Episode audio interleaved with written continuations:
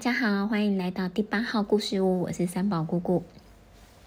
新的一年就快到了，明年呢就是虎年了，对不对？小朋友有没有想过，为什么每一年都有一个不同的动物作为代表？这个动物是怎么来的呢？今天啊，三宝姑姑就来跟大家讲讲十二生肖的故事。十二生肖的故事，很久很久以前啊，在还没有日历、月历、时钟的时候，大家都不知道怎么计算年份。于是呢，大家就只好去庙里拜拜，请玉皇大帝呢来帮忙。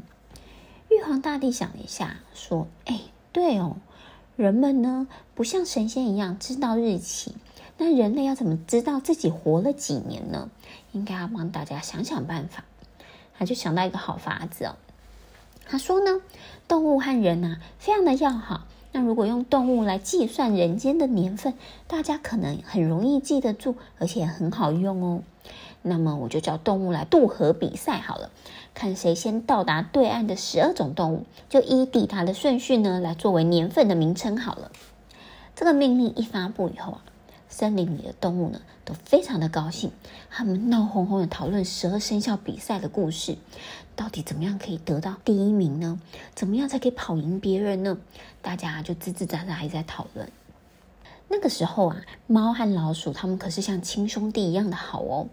当他们讨论到这个问题的时候，聪明又奸诈的老鼠心想：如果嗯可以当上十二生肖的第一名，一定很威风。可是我不会游泳怎么办呢？他这时候也请不会游泳的猫一起想办法。猫呢就说啊，弟弟，我想到一个好办法。水牛大哥啊，非常喜欢帮助别人，不如我们请他帮我们渡河，我们三个人就一起手牵手到终点当第一名好了。水牛大哥会不会答应呢？水牛大哥答应了。比赛的那一天就到了。那天早上，公鸡都还没有睡醒，都还没有叫，水牛就已经到河边了。他就把猫啊跟老鼠一起带着。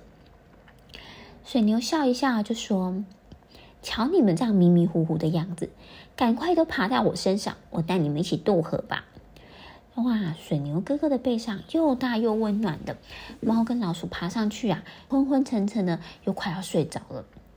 等到水牛走到一半的时候呢，奸诈的老鼠心想：“对，如果按照水牛大哥说的，我们一起渡河，前三名就是我们的，我们可能同时都是第一名。”可是不行啊！我想一个人当第一名。奸诈的老鼠就想到一个坏方法，他呢虚情假意的就靠到猫大哥身边，就说：“猫哥哥，你看那里的云好漂亮。”这个猫咪啊，原本还在昏昏沉沉，睁开眼睛，马上呢就被老鼠给推到河里了。不过啊，水牛并不知道它背上发生了什么事情，就继续游啊游啊游的。等到快到终点的时候呢，老鼠马上从背上咚咚咚咚跳上岸，变成了第一名。水牛呢就第二名。没多久啊，这老虎又湿淋淋的游了过来，变成了第三名。其他的就依序的开始到了终点。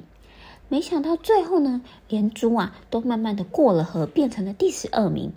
这时候的猫咪啊，隔了好久好久好久才游过来，还游过来以后，马上就说：“我我我我到了，我是第几名呢？”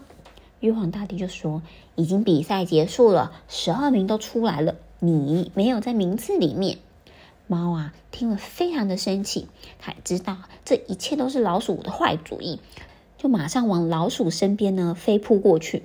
从此啊，猫跟老鼠呢就变成了势不两立的两个人哦。